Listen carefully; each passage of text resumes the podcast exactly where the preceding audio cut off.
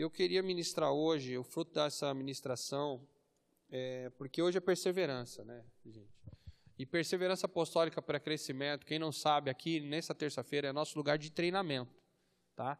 Aqui é onde a gente treina para ser líder. Tá? No domingo você vem receber alimento para você se encher da presença do Senhor. Você vem, do domingo você vem para que você, né, abasteça as suas, as suas baterias ali de fé, de motivação, de ânimo. Receba talvez uma oração, uma palavra, possa rever os irmãos, também, né, receber o abraço, a comunhão. Isso é o domingo. Célula, ou como nós conhecemos, o nosso grupo de alívio. É o lugar onde a nossa família, diferente. Nem sempre você vai na cela para receber, né? A, a cela é uma família, então lá tem de tudo. Tem dia que você vai lá para oferecer coisas para os outros. Tem dia que você vai porque você está precisando. Tem momentos que vai ser de confronto, outros momentos vai ser de comida, né? E ninguém falou amém, né? Eu vou repetir. Tem momentos que vai ser de confronto, outros vai ser de comida. E tem gente que gosta muito, tem gente que só vai na cela no dia da comunhão. Não está aqui essa pessoa, ainda bem, né? Mas você já conhece aquele membro de comunhão? Você fala que vai ter o dia especial na cela, ele aparece. Não sei por que, que ele consegue aparecer naquele dia, né? Nunca deu, mas no dia da comunhão consegue. Já viu algum desses aí? Já apareceu um desses na sua cela? Fica o mês inteiro sem ir, mas no dia da comunhão ele vai? nós estávamos tendo é, o incrível, nunca vi, tinha visto falar.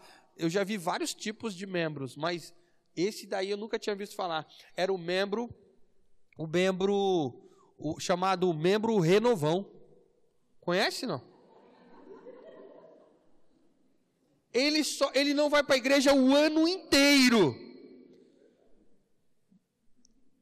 Mas no dia do renovo, ele aparece por lá, conhece? Já viu alguém assim, não? Ele está lá. O camarada está lá, fiel, fiel no dia do renovo. Conhece alguém assim? O Darcy falou que tinha que fazer o levantamento dos membros aqui no dia do renovo, que aí passa de mil membros.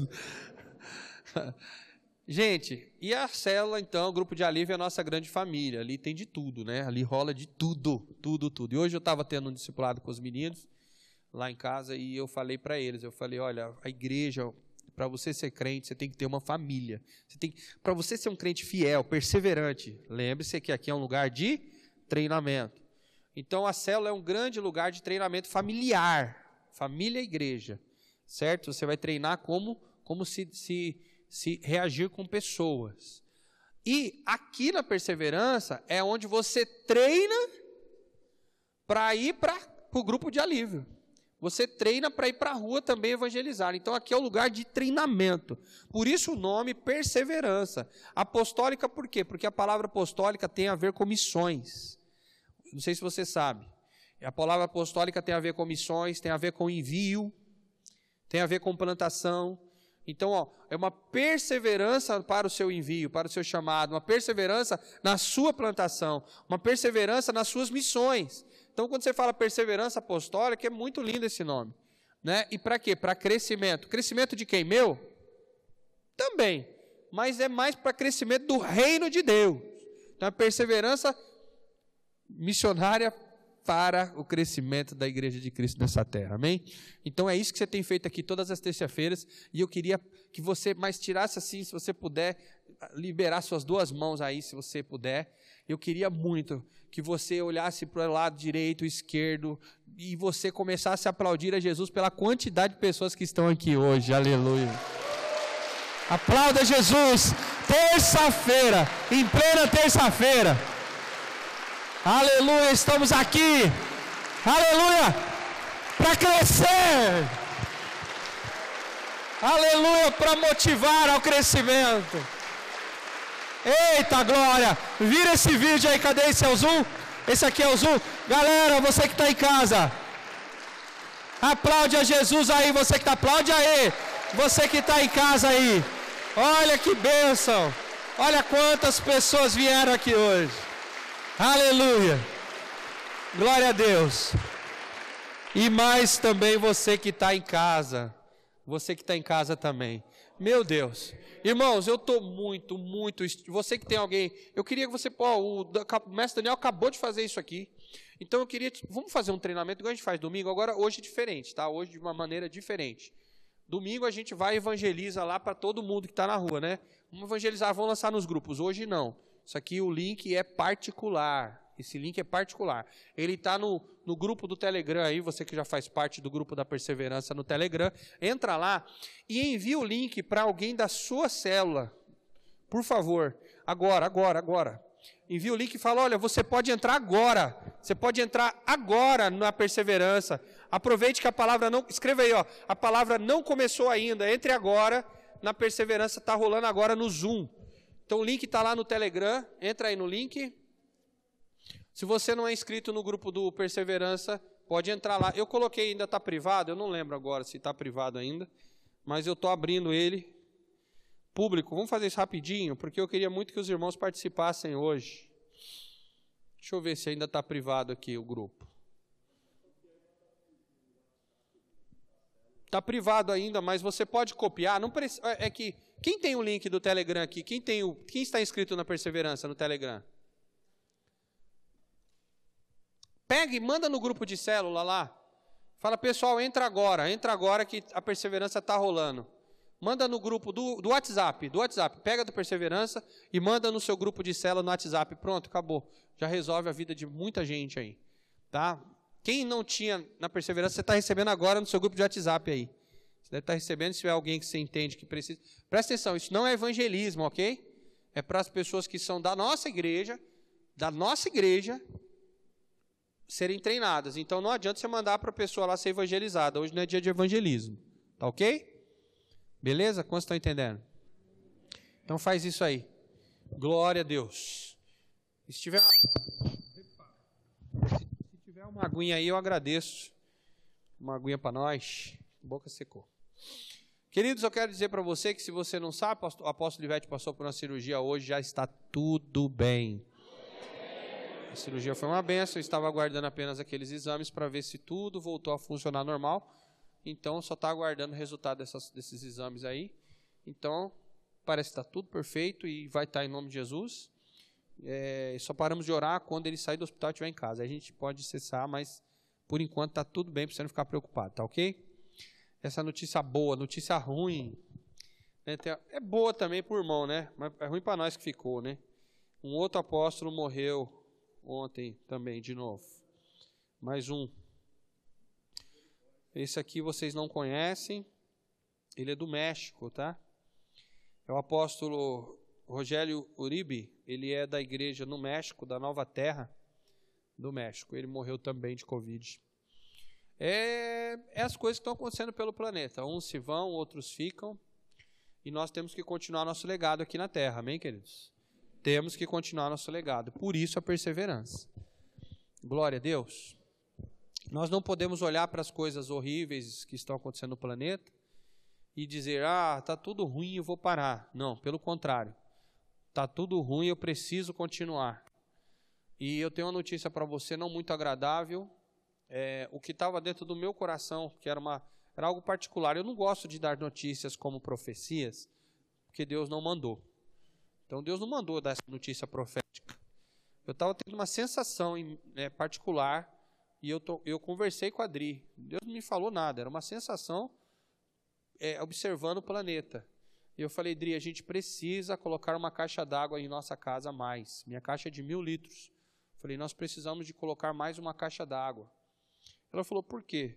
Eu falei, porque eu estou sendo a sensação que vai vir uma seca forte aí.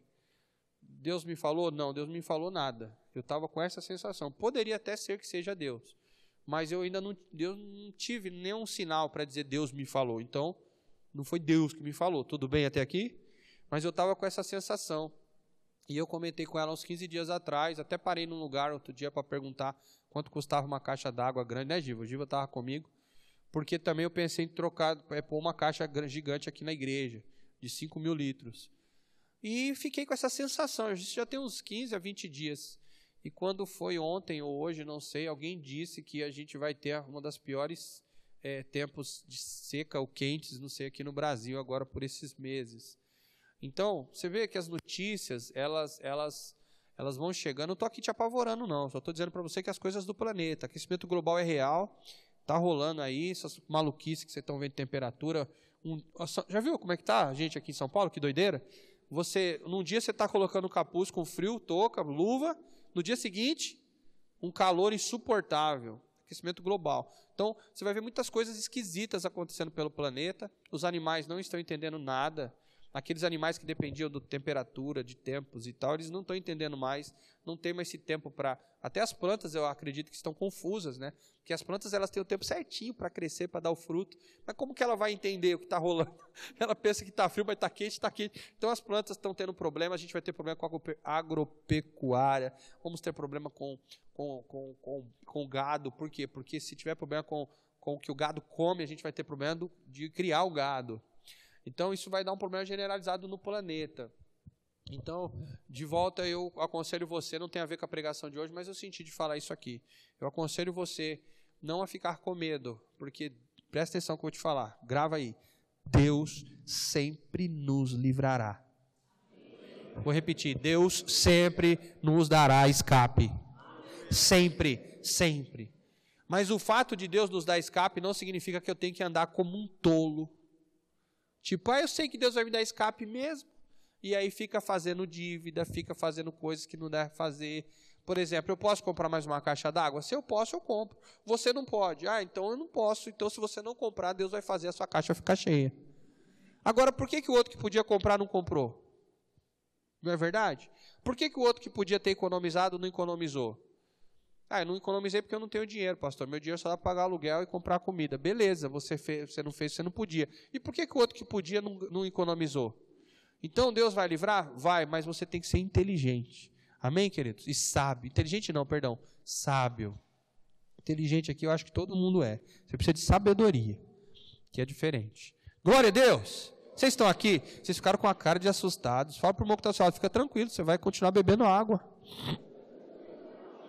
Fala, e se a água secar em todos os lugares do planeta? Fala para ele, se a água secar em todos os lugares do planeta. Fala, e até a caixa de 5 mil litros. Se ela se secar, Deus vai falar para você pegar uma vara, bater no bloco da sua casa e vai minar a água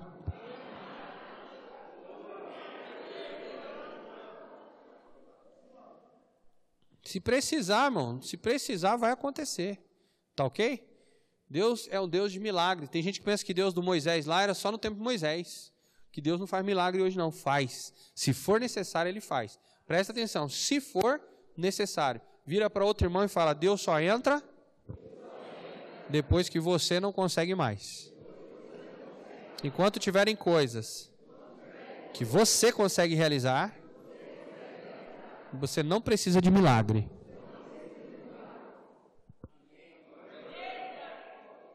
Então tem muita gente dizendo: Ah, Senhor, eu quero um milagre. Por quê? Você não consegue?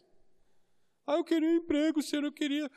Senhor, Senhor, eu queria tanto ser um empresário, eu queria tanto ter meu negócio próprio. Me faz um milagre. E fica lá. Meu, começa a ser empresário. Como, pastor? Não tenho dinheiro.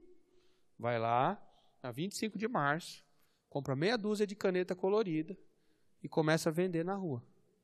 Ô, moço, está precisando de uma caneta? E você está precisando de uma caneta? Vende a meia dúzia de canetas, depois você vai lá e compra mais 20 canetas.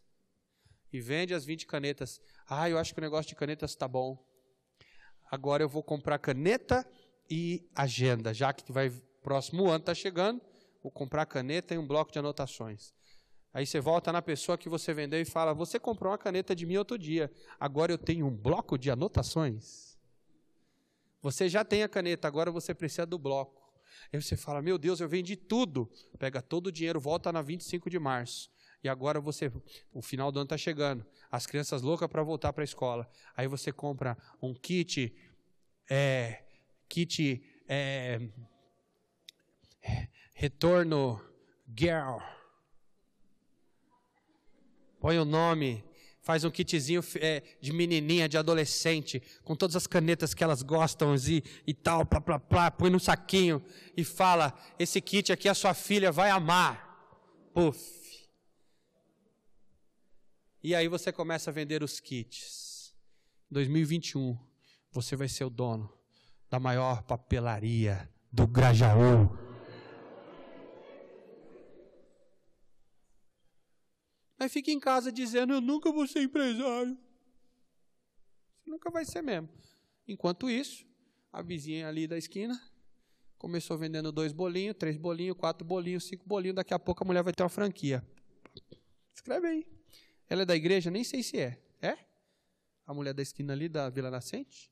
Não é da igreja? Os filhos das trevas são mais prudentes do que os filhos da luz.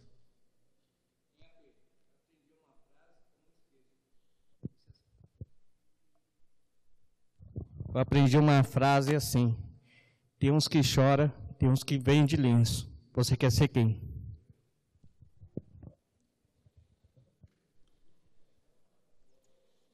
Eu quero ser o cara que tem uma perua e ainda não tem uma empresa de transporte gigante.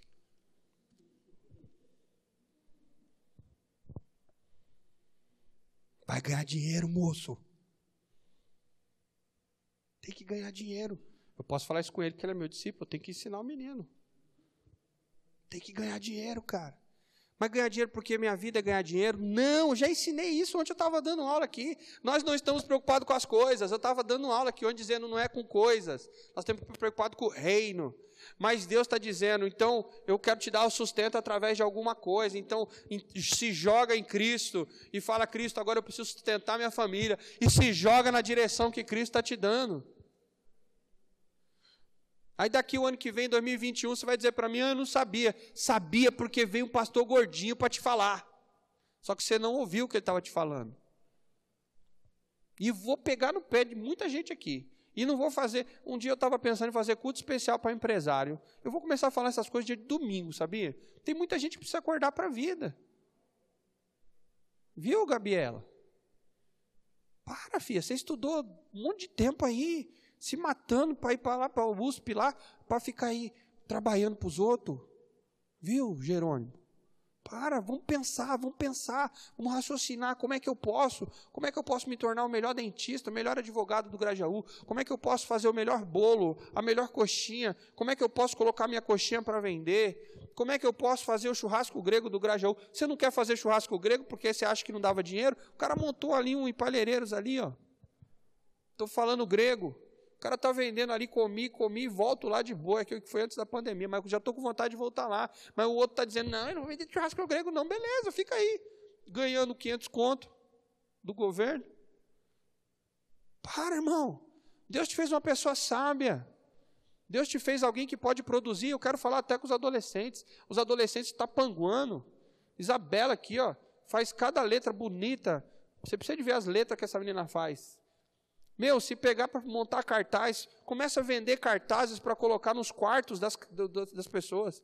Começa a inventar quadros, quadros, sabe, Daniel? Mas já tem para vender na internet? Já tem para vender os quadros, é, fotocópia. Mas e os quadros originais feitos a lápis, que é original? Com o nome exclusivo, com o tema exclusivo, escolha o tema que você quer, eu falo só a letra que você quiser, e você começa a vender. Até eu ia querer um quadrinho desse lá no meu quarto.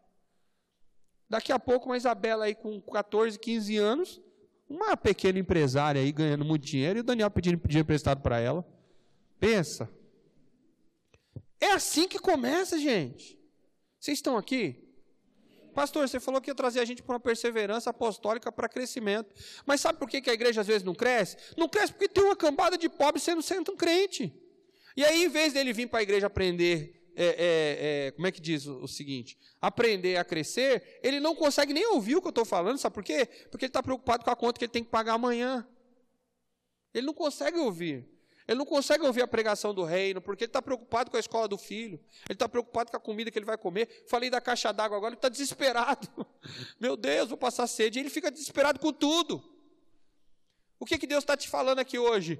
Que Ele está querendo que as coisas funcionem na sua vida. Para quê? Para você ficar com a tua mente livre, livre para você investir sua mente no reino de Deus. Como estão entendendo o que eu estou falando? Então eu quero que você levante a mão, porque eu quero profetizar agora. Agora não é mais um, um, um, uma dica, agora é profecia. Em nome de Jesus eu quero declarar que eu nem sei por que eu falei essas palavras aqui, mas se o Espírito Santo direcionou para começar isso, que não tem nada a ver com o texto, não tem nada a ver com o texto de hoje, mas se o Espírito Santo direcionou para falar, eu quero declarar em nome de Jesus que desse lugar aqui, nesta reunião, e você que está na internet também, nesta reunião, sairá desta sala, por causa desta palavra de hoje, presta atenção, por causa dessa de hoje, exclusivamente, sairá daqui novos microempreendedores, pessoas empreendedoras que trabalharão, que constituirão pequenas ou grandes empresas, isso depende do, do que Deus quer para a tua vida, mas uma coisa é fato, você, 2021, não entrará como um escravo dependente de uma empresa, dependente de 500 reais, dependente de 600 reais, Deus vai te dar um valor expressivo que você nunca, presta atenção, Deus vai te dar um valor expressivo que você nunca recebeu em empresas que você trabalhou. Você disse, eu trabalhei minha vida inteira, esse dinheiro nunca chegou na minha mão. Mas em 2021, se você ouvir o que eu estou te falando hoje, hoje, se você ouvir a pós profética hoje, 2021, você atingirá um nível salarial que você nunca atingiu em toda a sua história de empresa que você foi registrado em carteira. Eu te abençoo para um tempo expressivo da progressão na área financeira. Para quê? Para que você viva feliz e livre das preocupações deste mundo. Eu profetizo maná sobre a sua vida todos os dias. Profetizo a água que sai da rocha sobre a tua vida todos os dias. Profetizo se for necessário, porque não vai ser, mas se for necessário, se tiver ruim, vai cair codorna do céu, mas não te faltará carne para você comer. Eu te abençoo para um 2021 de uma maneira esplendorosa que o mundo não conhece. Você será um dos profissionais liberais conhecidos nesse Grajaú. E as pessoas vão procurar você, não é você que vai ter que pagar anúncio, as pessoas vão te procurar onde está o Instagram daquela firma, onde está o Instagram daquela pessoa, me fala porque eu preciso do trabalho dele. Deus vai fazer as pessoas virem atrás da sua empresa, atrás do seu nome, porque assim será para a glória do Senhor, em nome de Jesus.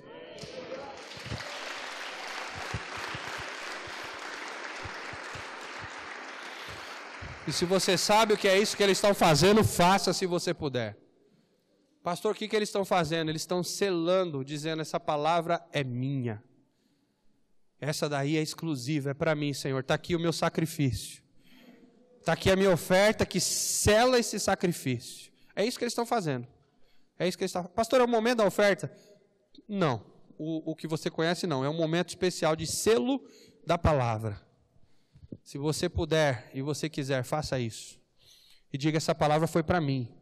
Não foi para os outros, foi para mim. Essa palavra foi para mim. Aleluia. Isso, o Dash está fazendo algo ali e eu te recomendo a fazer também. Eu estou vendo algumas pessoas. Faça isso. Sabe o que você faz? Escreve. Escreve a data de hoje, coloca aí na sua agenda a data de hoje na sua Bíblia e fala o dia que Deus falou comigo sobre esse assunto. Escreve em algum lugar para quê? Para você lembrar. Ou no seu celular, no seu bloco de anotações especial, escreve, deixa lá a data. Diga: nesse dia Deus falou comigo.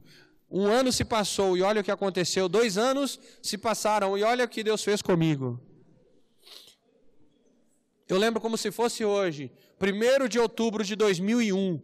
1 de outubro, está anotado em uma das minhas Bíblias antigas. 1 de outubro de 2001, anotei na capa da Bíblia. 1 de outubro de 2001, está na capa da minha Bíblia. Eu anotei num dia exatamente como você estava sentado aí, sem lenço, sem documento, todo cheio de demônios, todo cheio de, de, de precisando de libertação. Não sabia nada daquilo que eu ensino para vocês. 1 de outubro de 2001, eu anotei na minha Bíblia uma palavra profética que estava dizendo que a minha vida ia mudar e eu nunca mais seria o mesmo. 2001, já se passaram 19 anos, vai fazer 20 anos o ano que vem. Minha vida mudou, minha história mudou, a meu ministério mudou, minha família cresceu, tudo. Se você pegar a foto de hoje, a foto de 2000, do dia 1 de outubro de 2001, você vai falar: Meu Deus, olha o que Deus fez com esse cara. Mas por quê? Porque eu ouvi a palavra e disse: essa palavra é para mim. Como está entendendo? E eu nunca ensino, eu já falei isso aqui, eu nunca ensino nada que não aconteceu comigo ainda. Eu estou repleto de ensinamentos a respeito de, de alimentação. Eu estou repleto de, de, ensinamentos bíblicos a respeito de alimentação. Ah, pastor, prega aí para gente, eu estou precisando. não prego. Sabe por que eu não prego? Porque eu ainda não constituí sobre a minha vida autoridade no assunto. Vocês estão entendendo? Então, depois que eu constituir autoridade, fica tranquilo. Você vai ter um dos maiores pregadores de alimentação que você já viu. Bíblica. Mas agora não dá para me falar sobre esse assunto. Agora não, nesse tempo não. Mas isso que eu estou te falando, eu vivi. Eu aprendi e, e eis-me aqui. Olha, ficou até rimou, né? Eu vivi, eu aprendi e eis-me aqui. Te ensinando. Glória a Deus. Então, só para fazer um teste aqui. Quantos empresários novos estão nascendo? Deixa eu ver. Eita glória. Vamos aplaudir a Jesus?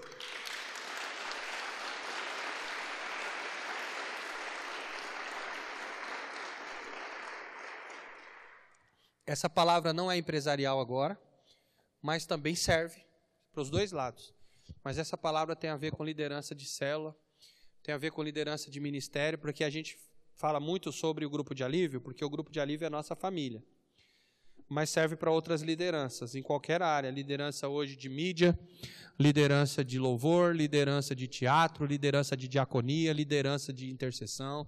Qualquer tipo de que você esteja envolvido, sendo líder ou auxiliar de líder ou participando da equipe, porque às vezes você não é líder e nem auxiliar do líder, mas você faz parte da equipe, amém? Você é um dos jogadores da equipe. Porque às vezes a pessoa não é o técnico, ela não é o dono do time, ela não é o, o, o patrocinador, ela não é o capitão do time, mas ela é um jogador e esse jogador faz a diferença no time de futebol. Como estão entendendo? Então, se você faz parte da equipe do Rei de Deus, essa palavra é para você. Glória a Deus. Eu vou começar com um texto difícil de ouvir, para, para difícil de até a reação sobre o texto. É, confesso a você que a Bíblia é muito legal por causa disso porque a Bíblia, hoje nós estamos num sistema cristão evangélico, infelizmente, no, é, que esse sistema diz o seguinte: nós temos muitos famosos, muitos famosos na mídia hoje, muitos famosos cristãos, pastores, cantores e outras atividades evangélicas aí famosas. E nós estamos vivendo um tempo muito triste do evangelho. Qual é o tempo nesse caso? Não é por ter essas pessoas em evidência, não. Nós estamos vivendo um tempo triste por quê? Porque essas pessoas em evidência elas são aplaudidas em público, são reconhecidas em público, têm milhares e milhares de seguidores nas suas redes sociais. As coisas que elas fazem de bom são publicadas, curtidas, muitas vezes até pagas, porque às vezes tem que pagar para ouvir o cara, para ouvir a pessoa. E tudo que é unção ou receber é público. Mas os pecados, os defeitos e as falhas, elas vão para o secreto. E aí é onde que a igreja é prejudicada. Porque a gente vê alguma pessoa em público ali e a gente pensa, essa daí nunca erra. Essa aí é o. Não, esse pastor, esse aí é o pastor, ele é o apóstolo. Não, essa cantora aí eu amo. Amo, amo. Esse aí é cheio do Espírito Santo. Quem é que você acha que um menino desse ia cometer um pecado? Jamais alguém que canta uma melodia, eu vou subir do monte, que muito, jamais, esse, que música, eu amo.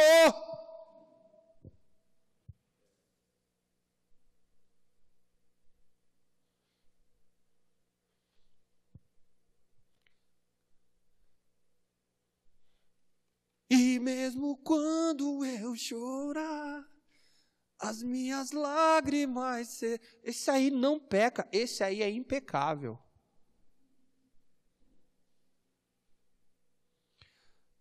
E aí, queridos, a gente pode ficar citando várias músicas, vários cantores, várias pregações de pregadores, como uma que eu vi, não vou citar o nome da pessoa, mas eu tinha. Fica, lembra da fita cassete? Alguém já viu? Alguém lembra disso? Lá, Itajaí, Santa Catarina, não vou falar o nome do evento.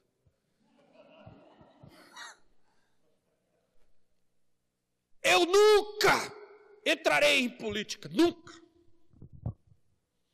Entraram na minha sala dois políticos colocaram uma mala de dinheiro, abriram para mim e disseram: se você entrar, é isso que você terá. Eu coloquei eles para fora da minha sala e eu digo para vocês: eu tenho um chamado. O meu chamado é fazer o que eu estou fazendo aqui agora e nunca eu vou entrar para mexer com política porque Deus me chamou para o ministério. Ah, se eu pudesse falar o nome.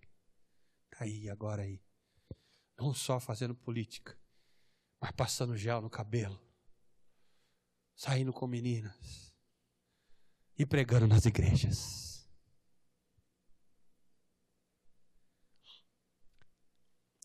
O recebimento da unção foi público, foi aplaudido, foi gravado.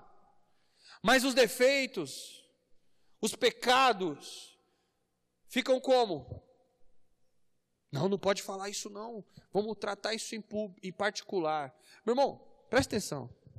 Eu até concordo que não, não há necessidade de ficar expondo as pessoas, de ficar, é, é, é, como diz. Mas o que eu concordo, não que uma outra pessoa deveria fazer isso com, com a outra. Eu ir lá na internet expor, eu não concordo com isso, não concordo com esses pastores ficando para a internet denunciando os outros na internet. Não concordo, isso não é bíblico. Agora, a própria pessoa aparecer em público e dizer: Eu errei, eu falhei. E como vocês são os meus seguidores, vocês acreditam no que eu prego, eu preciso vir falar para vocês que eu cometi um grande erro. E agora, eu estou aqui para me redimir, não só com vocês, mas principalmente com Deus. Então eu preciso falar: eu fiz isso, isso e isso. Então, se você está decepcionado comigo, me perdoe, não me siga mais. Mas se você ainda acredita em mim e acha que eu posso ter salvação, por favor, ore por mim e venha arrependido publicamente.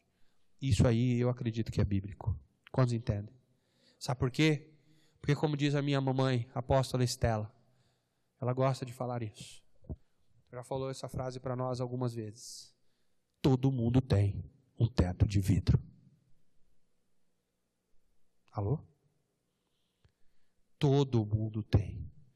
Então, chegar aqui pregando para vocês numa perseverança como essa e dizer, ah, o pastor Alan. Bom, eu não, porque vocês já estão acostumados a eu contar meus podres aqui. Mas poderia chegar aqui e mostrar uma pessoa, alguém intocável, alguém que prega, que ora, vocês iam ficar admirados e talvez eu conseguiria muitos seguidores por achar que eu sou um super-homem. Mas aí não teria sido verdade. Porque a verdade é você saber que existe uma falha atrás de um grande homem. E também existe um grande arrependimento atrás de um grande cristão. E você só é um grande cristão. Essa aí podia ter ido para o Instagram, essa daí. Você só é um grande cristão se você tiver um grande arrependimento.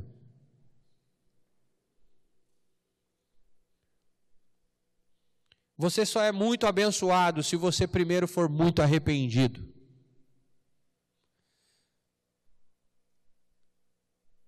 Você só vai ter uma grande visibilidade se primeiro você também for muito constrangido. Você só será, e agora a Bíblia, não frase do Alain, mas agora a Bíblia. Você só será exaltado se antes você tiver passado por humilhação. Você só será o primeiro se primeiro você decidir ficar no final da fila.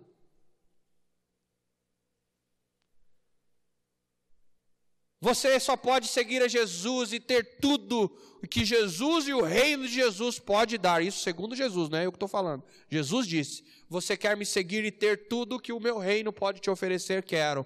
Então fique sem nada. Venda tudo que você tem e dê aos pobres. A Bíblia é assim. Amém, queridos?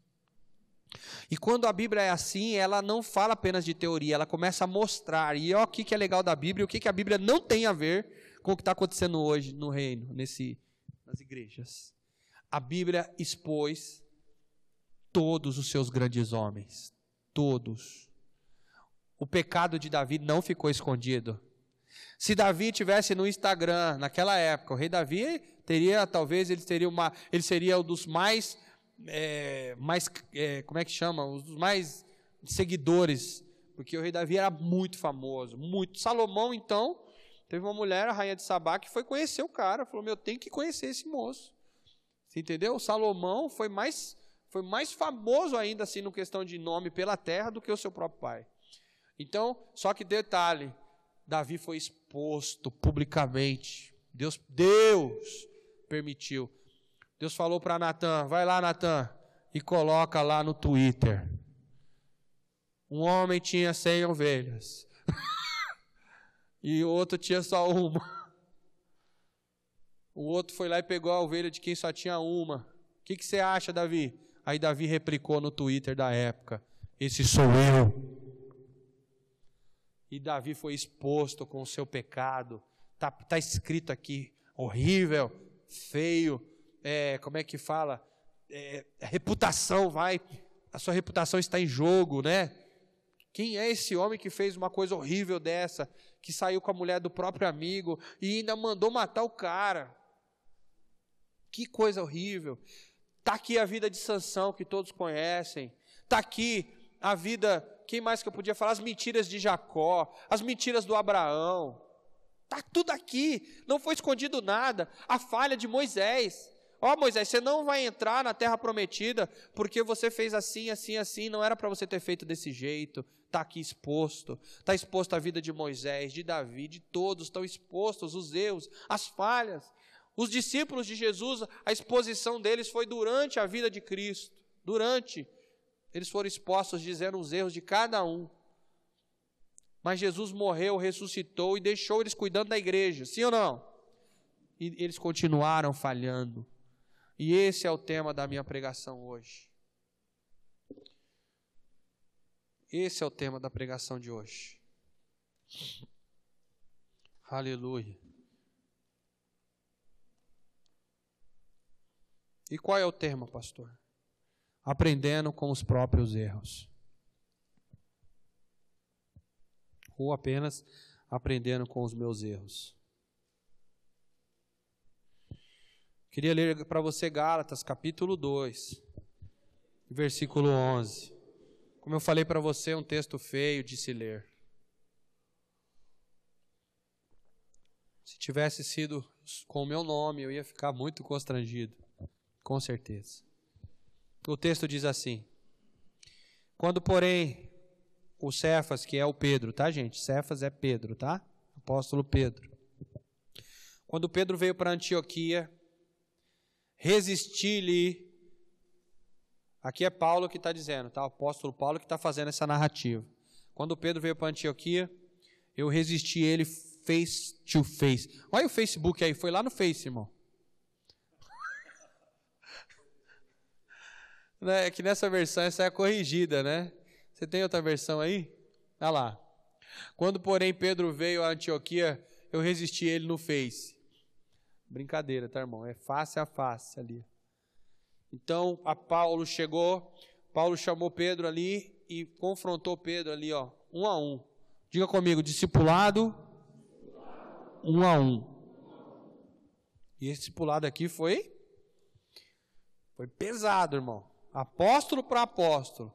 E detalhe, o mais novo corrigindo o mais velho. Hum, se já é difícil ser corrigido por alguém assim, é, mais velho que eu, mais experiente que eu, né? ninguém gosta. Alguém aqui gosta de ser corrigido? Alguém fica todo mundo feliz? Eu não fico, não. Quando a apóstola Ivete precisa me corrigir, a apóstola Estela, dá uma, aquela coisa, né? Você fica toda ali. Tá bom, é, né? Com aquela cara de nada. Agora, mas eu estou falando do meu pai e da minha mãe. Agora, e ser corrigido por alguém mais novo? Menos experiente, ou por um irmão que anda com você. É difícil, gente. E Paulo chamou ele face a face e disse assim: ó, com efeito, antes de vocês chegarem, ou melhor, antes de chegarem alguns da parte de Tiago, comia com os gentios. Quem eram os gentios, irmãos? Os que não eram judeus. Se fosse ver agora, seria quem é de Jesus, quem é crente, e quem não é crente. Seria mais ou menos assim. Quem era judeu e quem não era judeu. Então ele disse assim, ó: Com efeito, antes de chegarem alguns da parte de Tiago, comia com judeu, comia com os gentios. Quando, porém, chegaram, afastou-se e por fim veio apartar-se, temendo os da circuncisão. É, e também os demais judeus dissimulavam com ele a ponto de o próprio Barnabé, olha só, olha a exposição, olha a exposição de novo. A Bíblia não escondeu os erros de ninguém. O próprio Barnabé é, é, ter se deixado levar pela dissimulação deles. Quando, porém, vi que não procediam corretamente segundo a verdade do Evangelho, eu disse para Pedro, na presença de. Na presença de quem? No face a face agora? Foi em face a face ali escondidinho para a internet não ficar sabendo? Pedro era qualquer um? Irmão, Pedro era o cara que Jesus confiou para começar a igreja. Presta atenção nisso. Jesus foi lá no cara em particular dizendo: Olha, Pedro, é, é, é, é, você me ama, amo, então cuida das minhas ovelhas, apacenta meu rebanho. O Espírito Santo desceu, foi o primeiro que pregou e ganhou tantas almas para Jesus. Então Pedro é um cara muito, muito importância para Cristo. Um dos três discípulos ali, dos três MDAs, né, que a gente chama discípulos amados. Pedro, Tiago e João. E você vê que interessante, João, na verdade, se colocou como o mais amado de todos. Mas quando você vai dizer, você sempre, a gente, né, sempre põe o Pedro na frente. Pedro, Tiago e João fica por último. Parece que é escadinha, né? Então você vê como que é o nível de importância de Pedro, mas não foi aqui escondido do público os seus erros. E aqui o Paulo está dizendo, olha, eu disse por Pedro na presença de todos, se, olha o que, ele diz, se você sendo judeu vive como um gentil e não como judeu, por que, que você obriga os gentios a viverem como judeus? Nós, os judeus, por natureza, não e não pecadores dentro. Vou ler de novo, perdão. Nós, judeus por natureza e não pecadores dentre os gentios, sabendo, contudo, que o homem não é justificado por obras da lei, e sim mediante a fé em Cristo Jesus, também temos crido em Cristo Jesus, para que fôssemos justificados pela fé em Cristo Jesus, e não pelas obras da lei, pois por obras da lei ninguém será justificado. Mas se, procurando ser justificado em Cristo, formos nós mesmos também achados pecadores, dar-se-á o caso de ser Cristo ministro do pecado? É certo que não.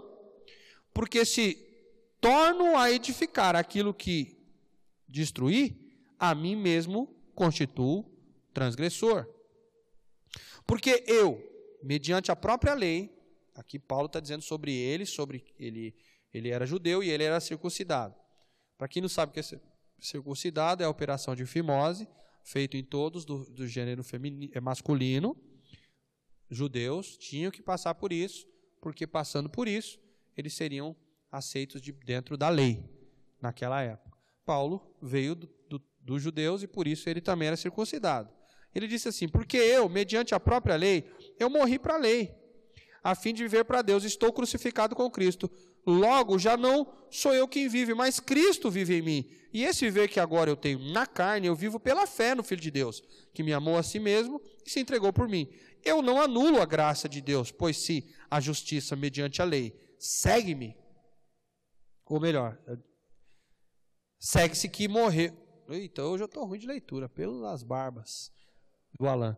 Não anulo a graça de Deus, pois se a justiça é mediante a lei, segue-se que morreu Cristo em vão. Bom, é, então vamos continuar aqui no 3.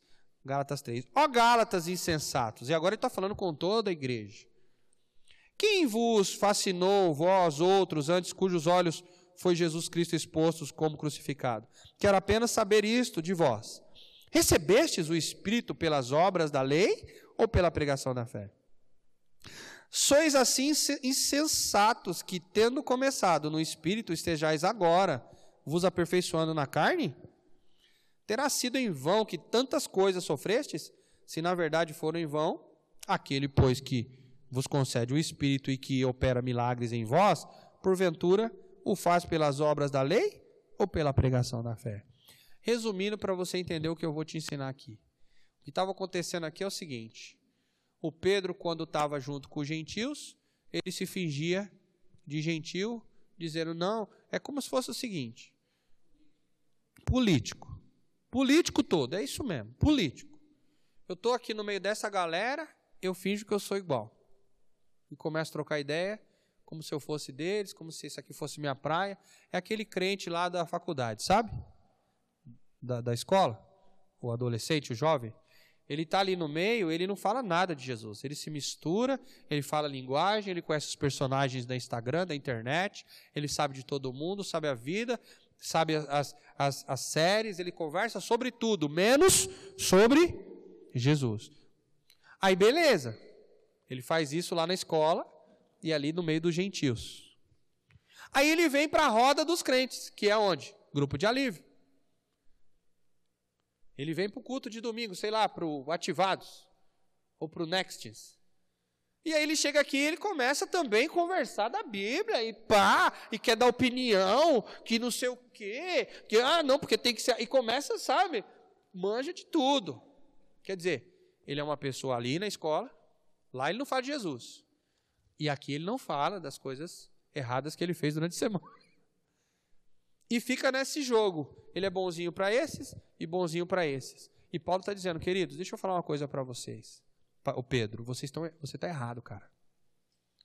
Primeiro, você não pode aceitar o que eles estão falando e tentando fazer, por quê? Porque essa, esse negócio de circuncisão já acabou. Se você ficar aceitando isso, você está negando Jesus. Porque Jesus já veio para anular essa lei aí. Então para de ficar dando uma de político e dizer para os caras que tudo bem, tem que ser assim, ou querer que os outros sejam assim. Porque o, gente, o que, que eles queriam? Eles queriam que o gentil se circuncidasse também. Quando aceitava Jesus. E aí os, os judeus, o Paulo aqui chamando a atenção dos Gálatas, ele estava dizendo, e vocês ficam querendo que os gentios, quando aceitam Jesus, se circuncidem. E Pedro ficava no meio do caminho, sabe aquele negócio? Sabe aquele político que quer se dar bem em todos os lugares? E paz, meu irmão, já me ensinaram isso, tá? Como pastor. Já me disseram, isso o coach diz isso, né? Você precisa de network. E sabe o que é network? Eu vou dizer para você o que é network. Network é se dar bem com todo mundo. Fazer aliança com qualquer um. E eu já disse uma coisa comigo, e até para fazer essa pregação eu estava pensando debaixo de chuveiro isso. Se para crescer no reino de Deus eu preciso de network, me perdoa, essa igreja não vai crescer. Porque eu não vou fazer aliança com atitudes erradas de pastores errados. Porque eu quero ser famoso no Grajaú. E não se engane, se eu quisesse isso, eu tenho know-how para fazer. É fácil. Eu não chamo as pessoas para não, eu não chamo pessoas para pregar porque eu não aceito pessoas para pregar aqui. Não, pode vir. Eu já trouxe alguns pregadores, mas eu trago aqui quem eu sinto no espírito que é de Deus, pessoas que eu conheço. Enquanto eu não conheço a pessoa, eu não trago, porque eu não sei o que a pessoa faz, eu não sei quem ela é. Aí eu vou trazer essa pessoa para dar alimento para as ovelhas que Deus confiou na minha mão. Olha só, papai e mamãe que está aqui. Você deixa seu filho comer em qualquer lugar? Qualquer pessoa que oferecer lá um bolo, você vai deixar seu filho comer? Você vai deixar seu filho ir comer? Ah, mamãe, a, a, a, uma vizinha ali, estava passando, lá no condomínio, a vizinha me chamou, falou para me almoçar na casa dela. Você vai deixar aí? Não, porque você é uma mãe, um pai amoroso e preocupado com seu filho. Então você não vai deixar comer em qualquer lugar. Você não vai deixar dormir em qualquer lugar. E você também não vai deixar que entre na sua casa um estranho para ensinar coisas para o seu filho ou para sua filha. Verdade ou mentira? E por que, que na igreja é diferente? Não é diferente. Então, quando eu falo de network entre igrejas, eu não concordo nesse sentido. Por quê? Porque é um montão de pastores, um monte. A rede é grande, viu, gente? E tem um monte de gente fazendo rede por aí. Rede, rede de pastores. Mas é tudo rede política. Cada um vai na igreja do outro, e um fica indo na igreja do outro, o cara nem conhece a vida do outro cara, mas vamos levá-lo. Vamos embora levar porque ele tem um nome. E se esse camarada for na minha igreja, vai, vai, todo mundo vai ficar sabendo que ele foi, né? E posta lá e coloca o hashtag do nome dele lá no Instagram da nossa igreja, você concorda que alguém vai dizer, olha, aquela igreja ali aceita, falou, opa, vamos lá, vamos lá que vai ter o cantor famoso. Por que, que você acha que as igrejas ficavam pagando para cantor famoso na igreja deles? Irmãos, presta atenção. Se eu chamar o Fernandinho para vir cantar aqui na minha igreja hoje, eu não preciso, o Fernandinho acho que já está meio ultrapassado, né? Vou chamar o Morada. Se eu chamar a Morada para vir aqui hoje, na nossa igreja, primeiro, não cabe aqui dentro eu vou ter que fazer duas ou três edições para poder todo mundo participar. Duas coisas vai acontecer. Primeiro, eu vou ter que ter muita grana para pagar para os caras. Então, vai ter que ser cobrado isso. E segundo, quando eles descobrirem que essa igreja vem aqui, morada, vem aqui Fernandinho, vem aqui não sei quem, Fernanda Brumba, todo, meu, a galera que está sem igreja aí espalhado por aí, e outros que não estão gostando da sua igreja e estão querendo sair, eles vão vir para cá porque vão achar que essa igreja é top. Não, você viu que igreja top ali, vai só os caras tal. Você viu lá, essa semana teve não sei quem, semana que vem o outro. E aí, quantas igrejas assim você conhece? Sabe como é que chama? Isso aí network, irmão. Só que sabe o que, que vale isso para mim? No meu ponto de vista, não vale nada. Porque você tem uma multidão de cristãos vazios. Então o Pedro aqui está sendo corrigido de uma coisa muito séria. Ele queria ser um cara do network. Ele queria ser um cara político ali que se dá bem com todo mundo, e ele estava achando que, se ele fosse assim, então ele ia estar tá ganhando a galera para a igreja. Diga comigo, foi um erro muito grande o que Pedro estava tentando fazer. Diga aí, Paulo teve que corrigi-lo. Diga no discipulado a um e depois diante da igreja.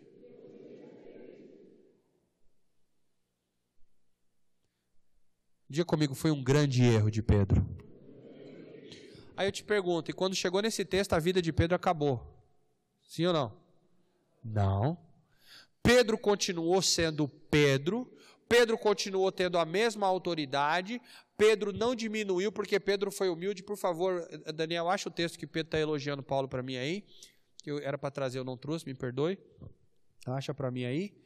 E, e aí o que acontece? Pedro foi muito humilde, recebeu a correção, recebeu o confronto, parou de fazer o que estava fazendo e continuou sendo o grande Pedro que você conhece. Diga, ele continuou sendo o Pedro. Melhorado, diga melhorado. A partir de um grande erro. Se você pegar os erros do rei Davi que eu citei aqui agora, você vai perceber que os salmos de Davi foram escritos pós-erro, pós-falha. E alguns dos grandes salmos de Davi sobre arrependimento é tão lindo de ler. Ele pedindo perdão e dizendo que ele falhou, e dizendo que ele, que ele sempre fez tudo errado, que ele se arrependia. Teve um texto que ele disse: Senhor, sonda-me, vê se há em mim ainda algum caminho mal, Senhor. Se tiver, arranca isso de mim. Então você vê que algumas letras poéticas de Davi, cânticos, né? Porque os salmos é, são músicas, né? Foram escritos é, é depois que ele foi exposto. Então, quer dizer, grandes melodias vieram depois de erros graves. Então, quando você tem um erro grave, um erro e você utiliza esse erro para crescimento, achou aí? 2 Pedro 3,15, você vai perceber a humildade de Pedro agora e reconhecer o, o, essa, o que Paulo fez. Coloca aí. 2 Pedro 3,15. Ele diz assim, ó. Ah, estou em 1 Pedro aqui. Ele diz assim, ó. 3,15, é isso mesmo?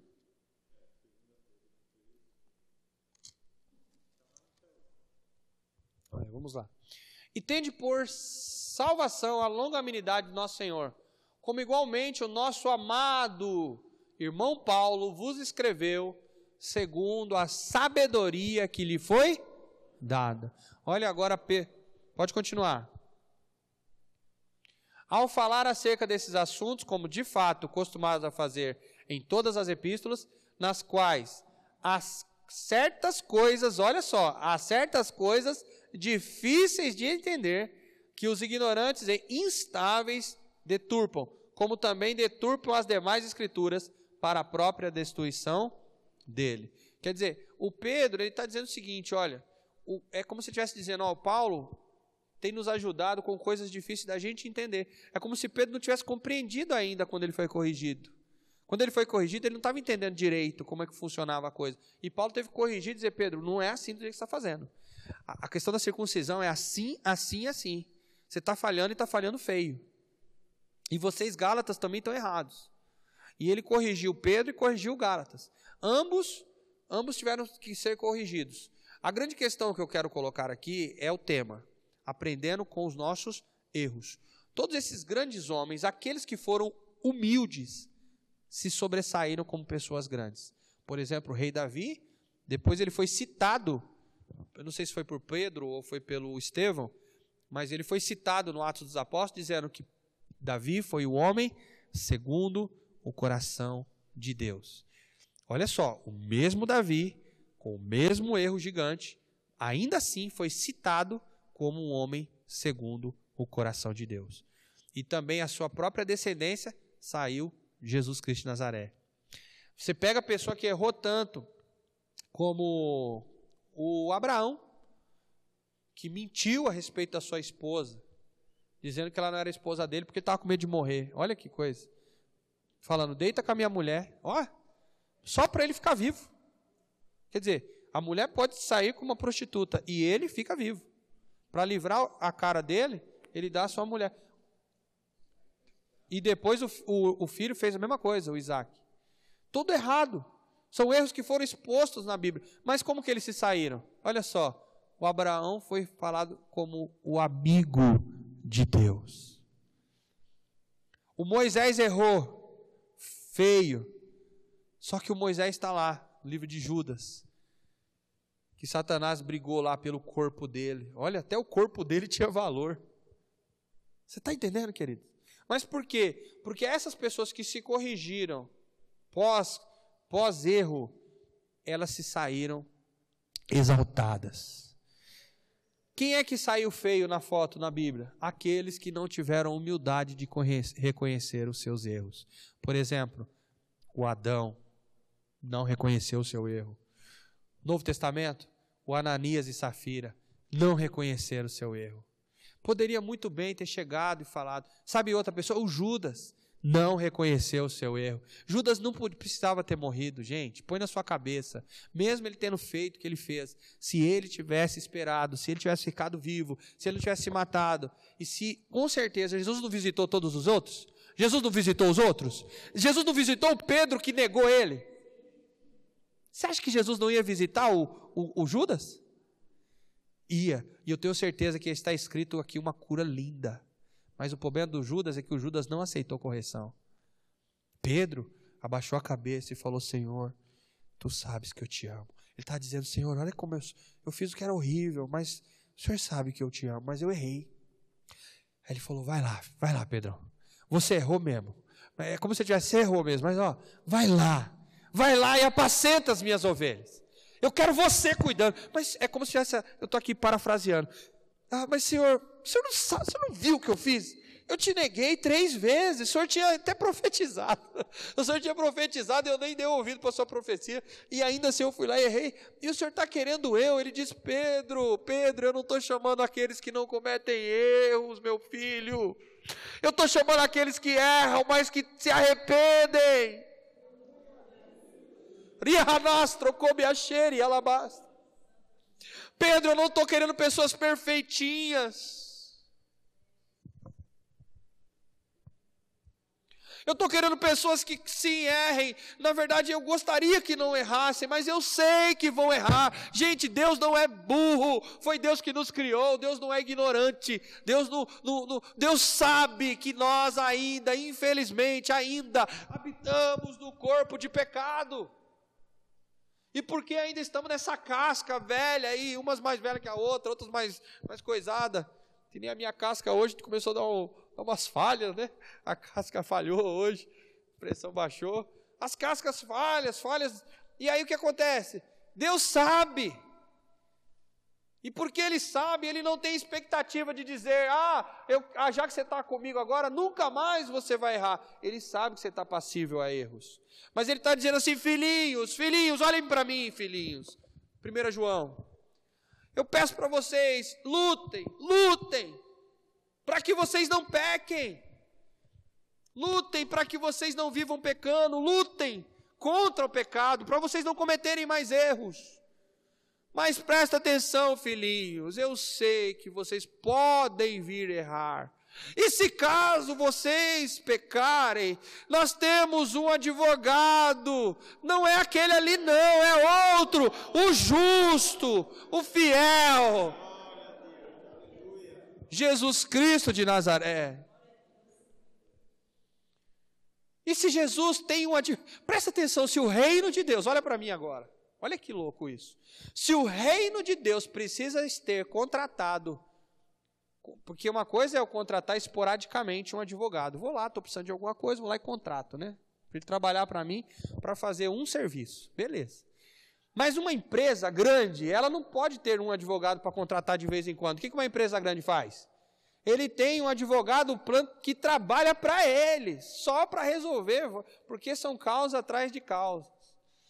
E deixa eu te falar uma coisa: se o reino de Deus teve que instituir um advogado só para trabalhar para o reino, é porque esse reino, esse rei, sabia que esses filhos viriam a cometer erros e quando eles cometessem, eles iam precisar de um advogado de plantão. E graças a Deus, quem foi escolhido para fazer esse papel de advogado plantonista foi Jesus Cristo de Nazaré. De novo, é sempre Ele, é sempre Ele, Ele está lá em todas. O nosso Jesus, advogado fiel.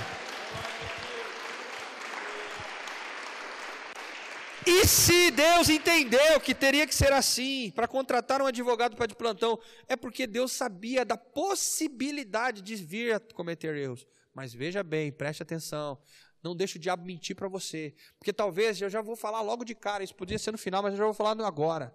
Talvez o diabo vai mentir para alguns dizendo, ai que bom, então eu posso errar, porque eu tenho advogado já. Hã? Ah, eu posso errar, porque afinal de contas, é, Deus Deus sempre vai dar um jeitinho. Hã? Já tem tudo, o reino de Deus tem tudo, até um jeitinho para o meu pecado. E, e, e, lá em Romanos 7, ele está explicando isso, Romanos 7, 8 está explicando o seguinte. Entre o capítulo 7 e o capítulo 8, não me lembro de agora, acho que é 7. Paulo está explicando o seguinte: gente, onde superabundou, onde abundou o pecado, superabundou a graça. Aí ele fala: legal, agora só porque eu sei disso, então eu vou pecar para que a graça seja se sobressaia na minha vida, porque quanto mais pecado, mais graça. Então eu vou pecar mais para que eu tenha mais graça. Tá certo isso? Não. Aí o apóstolo Paulo vem e começa a explicar: não é assim que funciona, porque isso aí, se fosse assim, isso aí seria um, um, um, uma grande é, é, é, mediocridade. Uma pessoa que vive já pensando em errar amanhã. Olha que loucura. Você sai daqui dizendo, ai que boa aquela palavra do pastor ontem, porque eu já estava querendo cometer um erro amanhã. Ai, ele me tirou um peso das costas, porque aí amanhã eu vou lá e erro, na quinta-feira eu peço perdão e na domingo eu estou aqui de volta. Oh, que glória! Isso que é igreja. É por isso que o nome dessa igreja é fonte de alívio.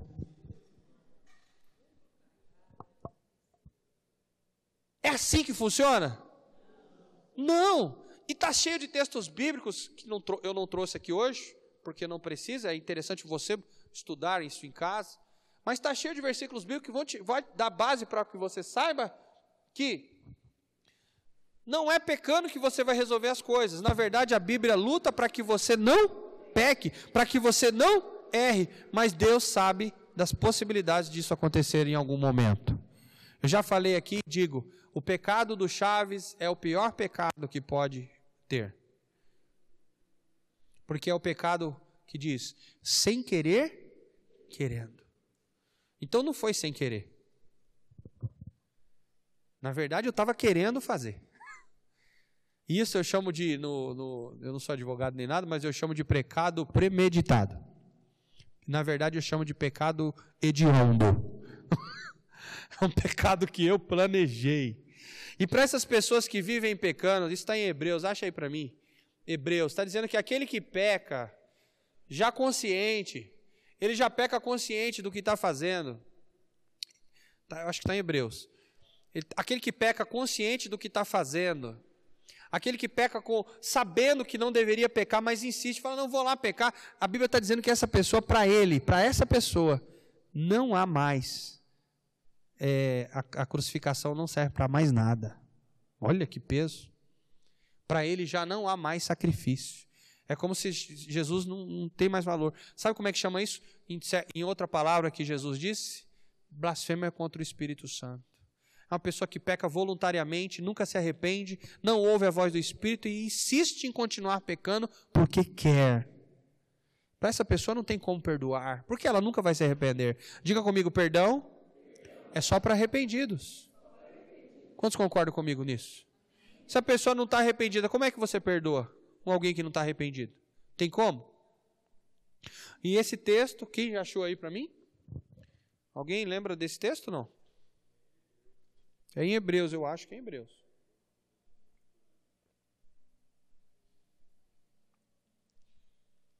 Mas enquanto eles acham, deixa eu continuar a pregação aqui. Então olha aqui para mim, você que não está procurando. Deixa só o Daniel aqui, a Fátima procurar, fica tranquilo, daqui a pouco eu quero que você preste atenção aqui em mim.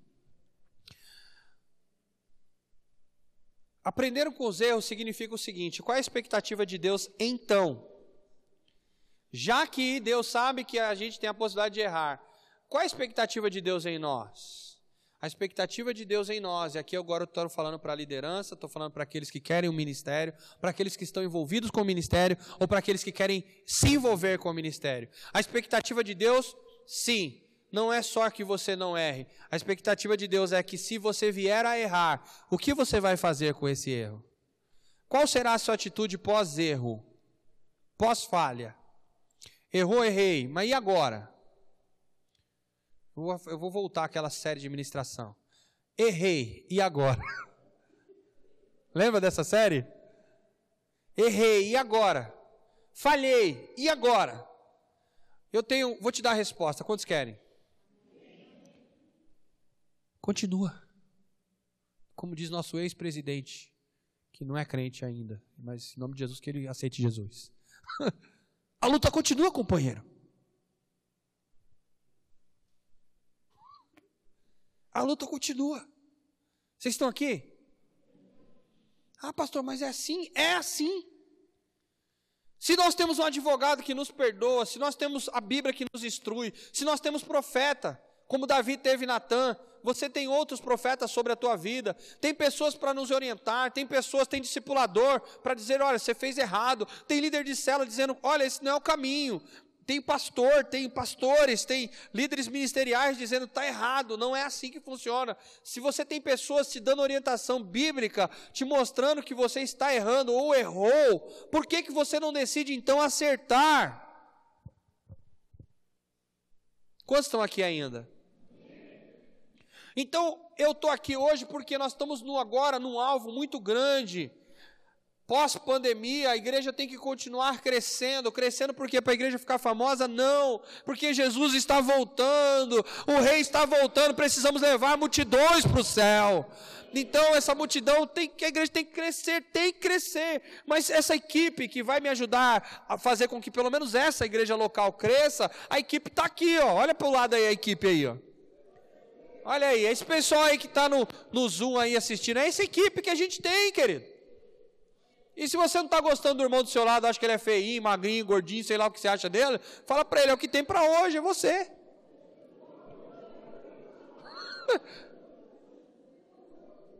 Não adianta você ficar. Agora tenho uma, uma notícia boa. Quantos querem notícia boa?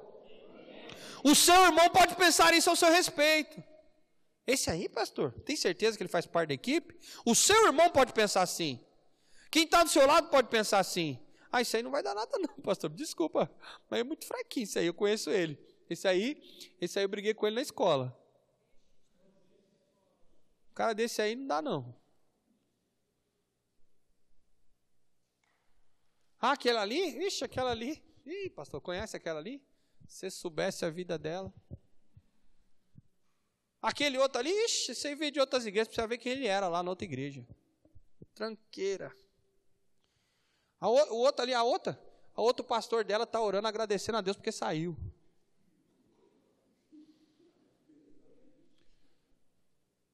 E o senhor está dizendo que essa aí é a sua equipe? Isso aí é, os homens pensam assim. Mas eu tenho uma boa notícia para te dar. Deus olha para você e Deus acredita em você ainda. Ele ainda continua acreditando em você. Ele acredita em você. E não é porque você errou, levante a sua mão. Não é porque você errou uma vez. Não é porque você errou duas ou três. Se, se, se você realmente tiver, se, se, repito, se, se, se, se, se, você realmente estiver arrependido genuinamente, se prepare, porque Deus mandou eu vir aqui hoje para dizer a você que Ele ainda acredita em você você.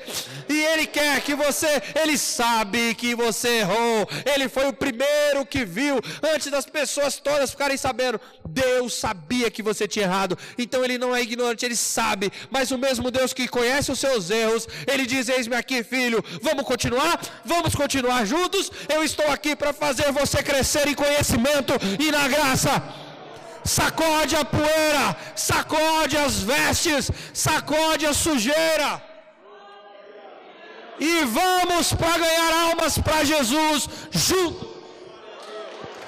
Aleluia. Aleluia. O meu erro, o meu erro não é motivo de paradas. Você não pode permitir que o seu erro te paralise. Irmãos, preste atenção. Essa é uma notícia que todo mundo já sabe aí, já está propagado isso na internet mais do que nunca o tal do Thomas Edison para criar essa lâmpada que a gente tem aqui hoje. Hoje está mais avançada, né? LED. Mas, pra, meu, ele errou do, duas mil vezes. Sabe o que é você errar duas mil vezes? E alguém chegou para ele e falou: Cara, você errou duas mil vezes. Ele falou: Não, eu criei a lâmpada. Quantos estão entendendo? Então, queridos, preste atenção. Uma coisa é você cometer um erro e tendo o Espírito Santo do teu lado para te conduzir a não cometer o mesmo erro. Porque é para isso que o Espírito Santo está aqui. E ele vai te guiar com princípios de sabedoria para você avançar e não errar naquilo de novo.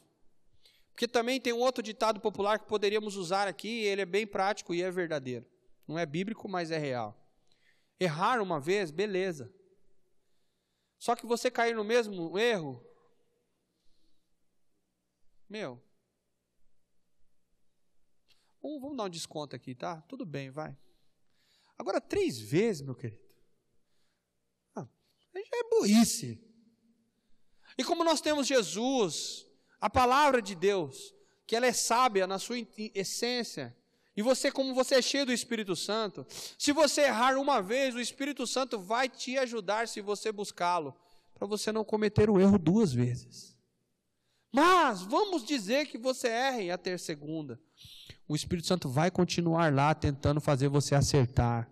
Mas você errou três. Ele vai continuar lá dizendo: Filho, ainda tem jeito. Enquanto você está vivo, ainda tem esperança.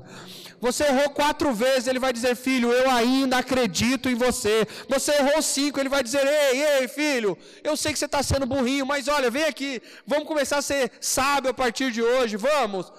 Mas, Senhor, será que ainda tem jeito? Será que eu vou conseguir acertar? Ele vai dizer sim, mas creia, tenha fé, acredite, vamos embora junto nessa. Meu irmão, veja bem: enquanto você está vivo, Deus continua acreditando em você. Então o problema não está com Deus, o problema está com você e comigo. Qual é o nosso problema? O problema é que nós, quando cometemos duas vezes, três vezes o erro, nós olhamos no espelho e a gente enxerga e diz: realmente eu sou um burro. Eu sou um trouxa, eu sou um idiota, que eu só faço coisa errada. Olha aqui, eu de novo, de novo cometendo o mesmo erro. E aí o diabo vem usando não a segunda pessoa, a primeira pessoa, o diabo diz para você: você é assim mesmo. E você nunca. Aí o diabo não diz você, né? O diabo diz na primeira pessoa: eu sou assim mesmo. Eu nunca vou acertar. Eu nunca vou sair dessa. Eu nunca vou conseguir fazer nada direito, porque tudo que eu faço eu só faço errado. Nada que eu faço dá certo. Tudo que eu faço é sempre errado. Tudo dá errado para mim. Na verdade, eu sou o errado da história. Quem já ouviu esse tipo de voz aqui?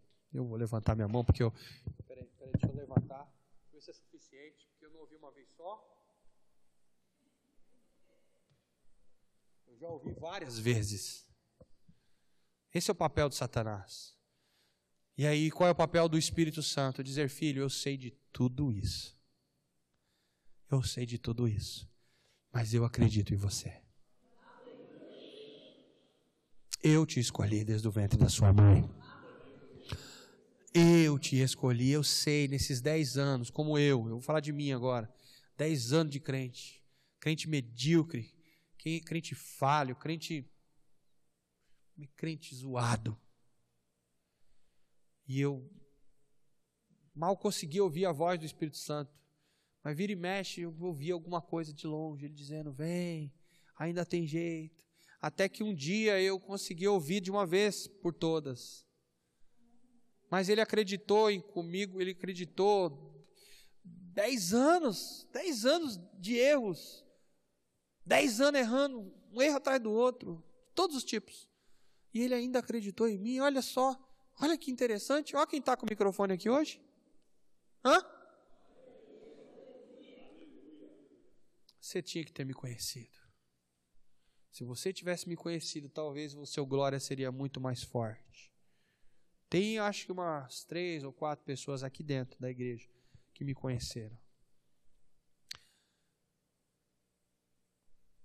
O que, que eu sou para você hoje? Um testemunho fiel de alguém que cometeu tanto erro, mas Jesus ainda pôde ajudá-lo a mudar, se tornar sábio em coisas que era totalmente posso falar essa palavra, eu era burro, irmão. Tinha coisa que eu fazia que você olhar, você poderia olhar para mim e dizer, meu, esse cara é burro. Eu perdi empresa, perdi oportunidades no reino, perdi oportunidades ministeriais. Quase que eu perdi meu casamento várias vezes. Quase que perdi o coração do meu filho mais velho. Quase que eu perdi, perdi pastores, perdi amigos, perdi dinheiro, perdi, perdi cursos, perdi. O que, que uma pessoa pode perder? E quase perdi a vida, porque eu tentei me pensei em matar duas vezes. Por quê? Por causa de erros, erro atrás de erro, erro atrás de erro.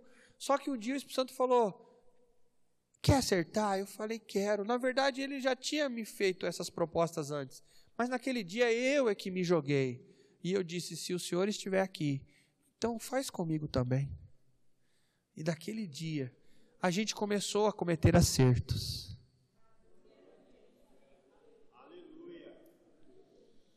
Ah, então depois daquele dia nunca mais se errou. Eu continuei errando. Sério? Sério.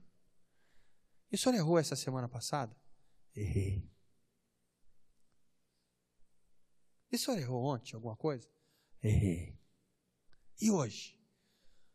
Hoje eu errei feio com os meninos. Deixei eles trabalhando e fui dormir. Estou brincando, eu estava passando mal. Mas o que eu estou dizendo para você é que a gente vai continuar errando. E por que, que eu estou com o microfone já que eu sou tão errado assim? Porque os erros que eu cometi de lá para cá, todos eles foi involuntários. Foram pedras que estavam no meio do caminho e sem querer, não do Chaves, sem querer eu tropecei. Era para mim ter falado com os meninos ali da mídia, mas eu não falei do jeito certo. Ou melhor, eu falei a coisa certa do jeito errado, eu errei. Era para ter conversado com a minha filha do jeito certo, mas não conversei. Fui tentar ensinar do jeito, falar a coisa que era certa, mas do jeito totalmente corrompido. Era para mim ter agido corretamente na frente dos meus discípulos mas eu não agi. E pode ser que eu deixei para eles um péssimo testemunho, errei de novo. Poderia ter sido o melhor pastor em alguns momentos, mas não fui. Errei de novo. Ontem eu falei aqui na aula e falo aqui na frente dela. A Aline mora do lado da minha casa. Quantos anos você mora ali, Aline? Naquela rua? Quantos? Dez. Eu moro a 16. É, ela mora 10, eu moro a 14 anos. E eu não, eu não ganhei a Aline para Jesus. Não fui eu. Ela não vai nunca jogar isso na minha cara, eu sei que não vai. Mas eu fico imaginando quantas e quantas vezes. Na minha rua. Eu nem falei bom dia para ela.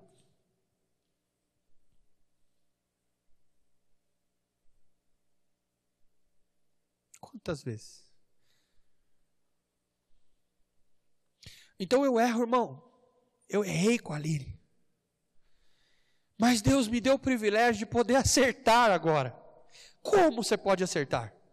Se não foi você que fez o certo, se não foi você que evangelizou, ela é tua vizinha e você errou com ela e você não ganhou, e o que, que você pode fazer para acertar? Eu estou aqui hoje e pretendo, viu, Aline? Me redimir dos meus erros, te transformando de uma das maiores líderes dessa igreja e fazendo o que eu posso fazer, que é instruir você, mentorear você, te ensinar como eu estou ensinando hoje e poder restituir esta falha humana que eu tive com você durante dez longos anos.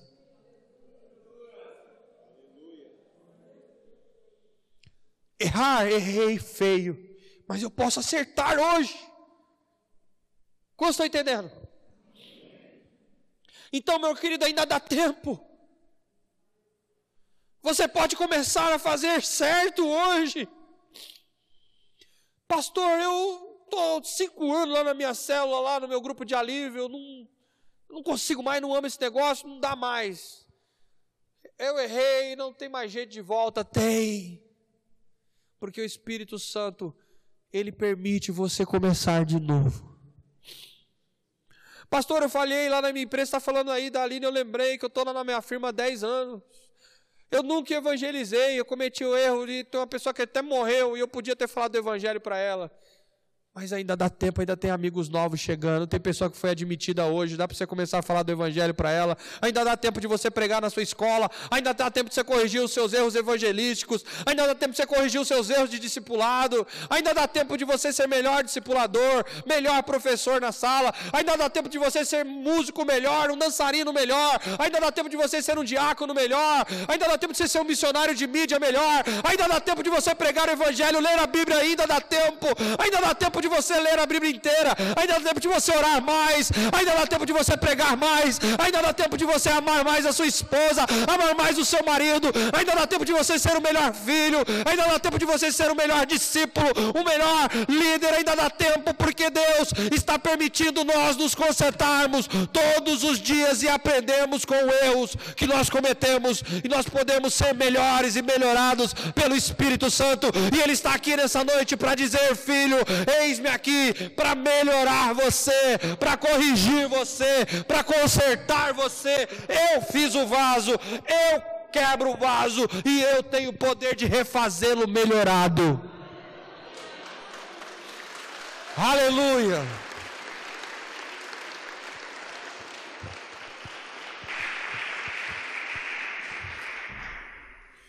Então, o que nós vamos fazer agora, nesse tempo? Nós vamos pegar todos os erros que cometemos em todos esses tempos. Como membros, como membros da equipe, se você era membro de alguma dessas equipes, qualquer uma delas. Se você já era um líder, se você estava prestes a se tornar um líder, mas foi desistindo. Se você era um membro de uma equipe, mas desanimou da equipe. Este é um tempo que Deus está levantando os seus guerreiros e dizendo: vocês erraram o alvo mas eu coloco mais flechas nas tuas mãos. Eu te devolvo as flechas, te devolvo o arco para que você acerte a partir de hoje. Em nome de Jesus. Eu quero que você fique de pé e nós vamos orar sobre isso. E se você entender que você é uma dessas pessoas, se você entender que você é um daqueles que tem cometido alguns erros, e você precisa de melhorar, dizer, Senhor, eu quero aprender com isso que eu já fiz. Eu quero aprender com os meus erros, eu quero aprender a fazer diferente.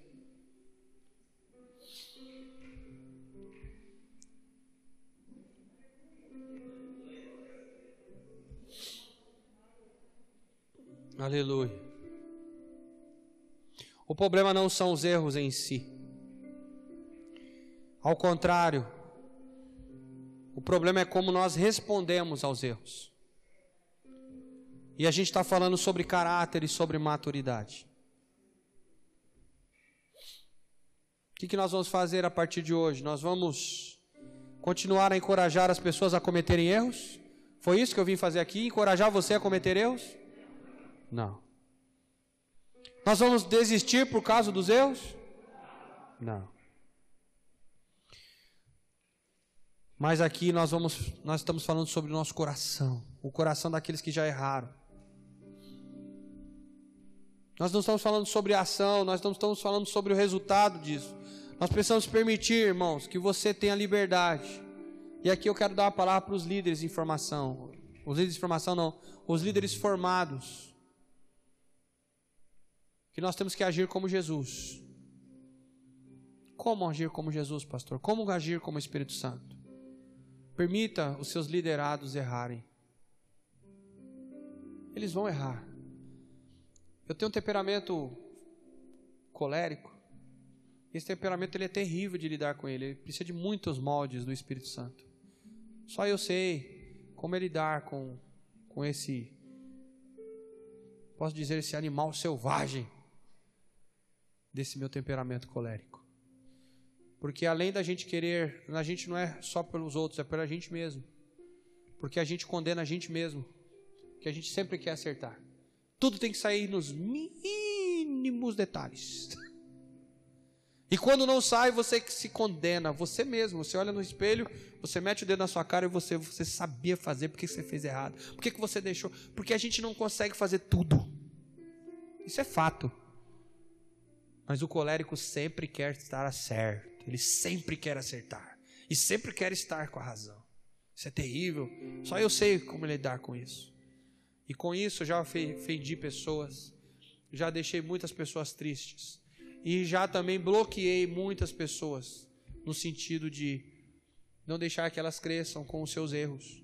É importante o Dogão errar aqui nesse vídeo agora. É importante depois ele assistir esse vídeo um dia na casa dele e falar: caramba, cara, olha que burrada que eu fiz aquele dia.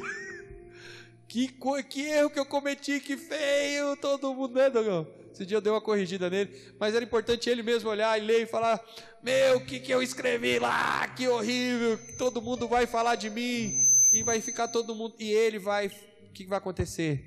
Ele vai começar a se corrigir, porque ele vai crescer com o quê? Com o seu eu. Mas se tiver sempre alguém por trás dizendo, então a partir de hoje eu não confio mais em você. Eu não vou deixar mais que você escreva nada, porque você sempre erra ele vai começar a ficar inseguro, com medo. E pelo menos aqui nesse ministério, ele não vai conseguir mais evoluir. Então eu preciso continuar permitindo você cometer erros. E eu preciso assistir e te ajudar a acertar. Quantos líderes de grupos de alívio eu tenho aqui? Pastores, líderes de ministérios, outros ministérios. Fica com a sua mão levantada, Lita. Quero declarar em nome de Jesus que nós juntos, eu também estou nessa, tá? eu também estou junto. Nós vamos começar a aprender, aprender como hoje com o Espírito Santo, a permitir as pessoas errarem. Deixe as pessoas cometerem erros. Pastor, é isso que eu quero? Ensinando a gente a errar na igreja? Não. O que eu estou dizendo é que todos vão errar. E se nós já chegamos onde chegamos, chegamos porque erramos muito. Então deixa que os outros também aprendam com os erros deles. O que nosso papel então, pastor? É depois que eles errarem, você poder estimulá-los a continuar fazendo o que é certo. Então, se você foi pego em alguma dessas frases, em alguma dessas coisas que o Espírito Santo disse aqui, eu quero te convidar a se prostrar diante do Pai e dizer: Pai, eu sou esse que erra. Errei hoje, errei semana passada, errei. E eu quero aqui te agradecer porque o Senhor confia em mim ainda. Mesmo sendo assim, pobre pecador, Deus me ama. Rasga o teu coração diante do Espírito Santo.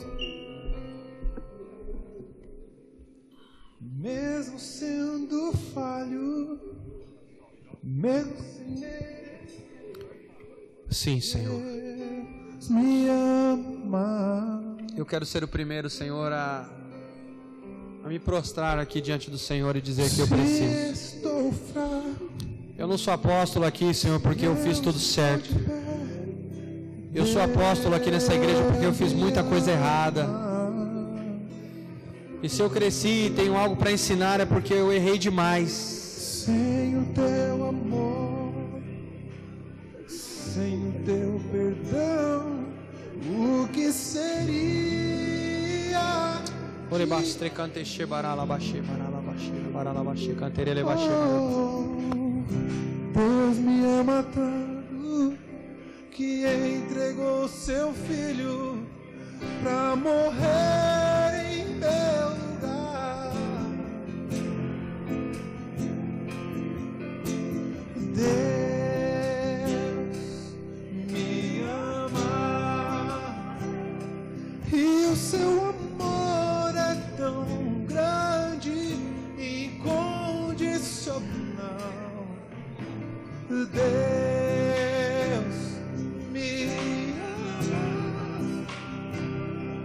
Ele está sempre de braços abertos para mim.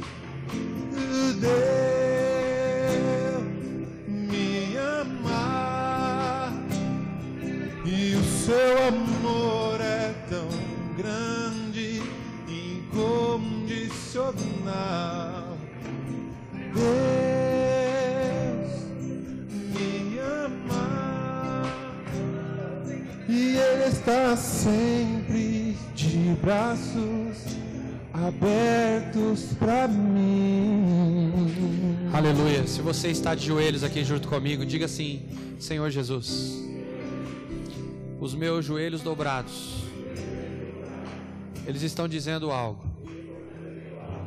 Eu errei. E talvez eu errei mais do que todos que estão aqui. E com certeza eu era digno de, do juiz, digno da justiça. E eu te louvo, Senhor, porque hoje o Senhor é a minha justiça. E se eu devia algo, se eu teria que pagar algo pelo erro que eu cometi, Jesus Cristo, Ele pagou pelos meus pecados, Ele pagou pelos meus erros. Se eu estou aqui e eu estava sem defesa, porque o meu erro era indefensável, Jesus Cristo, o advogado está aqui.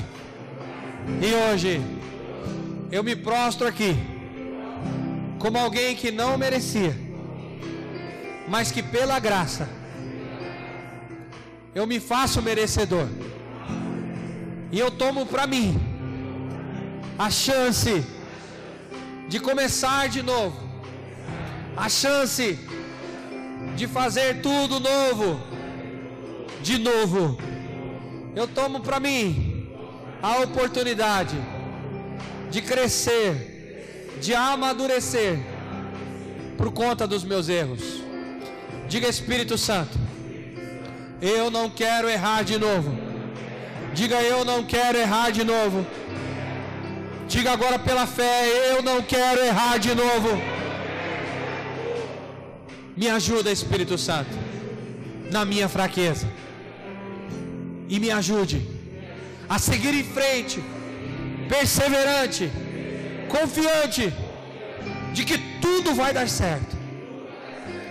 E os erros antigos serão, serão corrigidos. Eu estarei alinhado à vontade perfeita e agradável da palavra do Senhor, porque Deus me ama. E é por isso que vai ser assim. Em nome de Jesus. Deus me ama e o seu amor é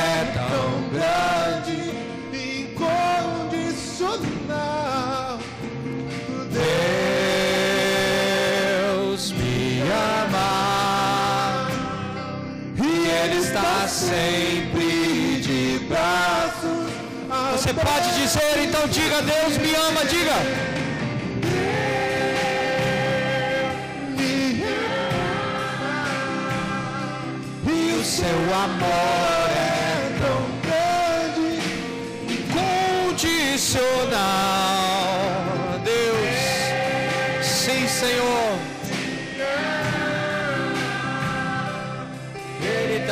sempre de braço.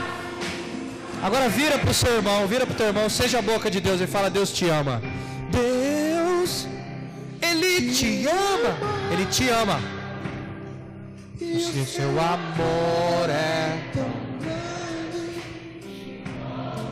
Diga para o teu irmão, Deus te ama. Ele está sempre de braços abertos para ti. De braços abertos para ti. Pro outro irmão agora, para outro. Deus te ama e o seu amor é tão incondicional. Diga para ele, Deus te ama. Deus te e ele está sempre de braços abertos para ti sempre de braços abertos para ti. Aplauda Jesus, aleluia, aplauda Ele. Glória. Glória a Deus.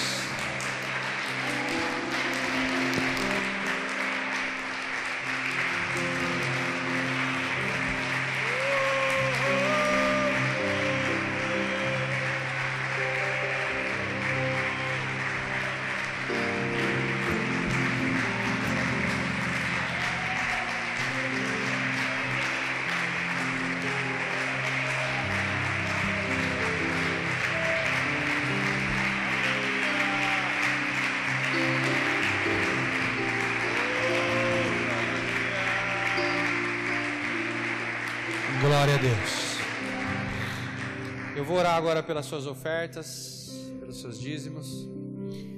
Queria só pedir algo para você. Se você é líder, se você é líder em treinamento, está prestes a multiplicar. Se você faz parte de algum ministério desta igreja, se você é da equipe das danças, se você é da equipe da intercessão, se você é da equipe da mídia, se você é da equipe da diaconia, e de qualquer outra equipe ministerial, ou você é da grupo de alívio e está prestes a multiplicar lá, então você está convidado a participar do Relidem. Então, por favor, pegue a ficha. Não sei se está disponível aí no balcão, mas pegue a ficha, por favor, dê o seu nome. Dê o seu nome. A gente precisa se organizar. Já entramos em outubro praticamente. Temos exatamente um mês. Um mês para a gente se organizar. E eu preciso dos nomes com antecedência. Não dá para avisar no dia, tem que ser agora. Então, se você não fez isso, faça ainda hoje, se possível. Tá bom? Deixa eu orar por você. Levante suas mãos, Pai. Eu quero abençoar os teus filhos, abençoar as suas ofertas. Pai, eu louvo a Deus porque o Senhor tem sido tão bondoso com a gente nesse período de crise mundial.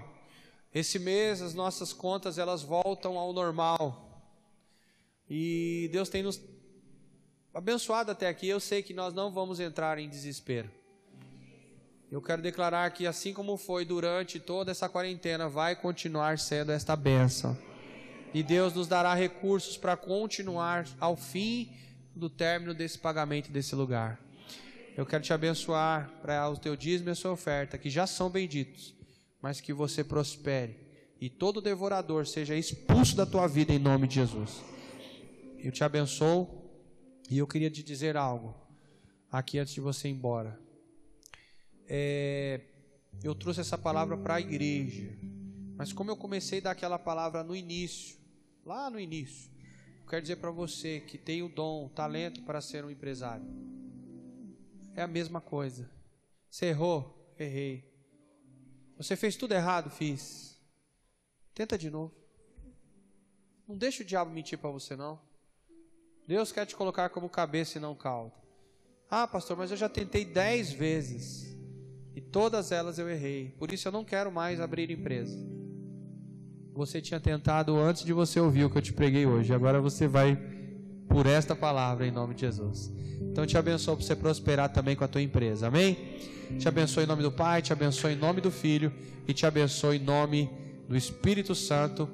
E se essa pregação foi uma bênção para você, e se você é como eu, daqueles que erram de vez em quando, sem querer, mas que hoje estão recebendo uma, uma grande oportunidade de começar de novo, dá um amém bem gostoso para aquele que está com vontade de acertar aí. Glória a Deus, Deus te abençoe.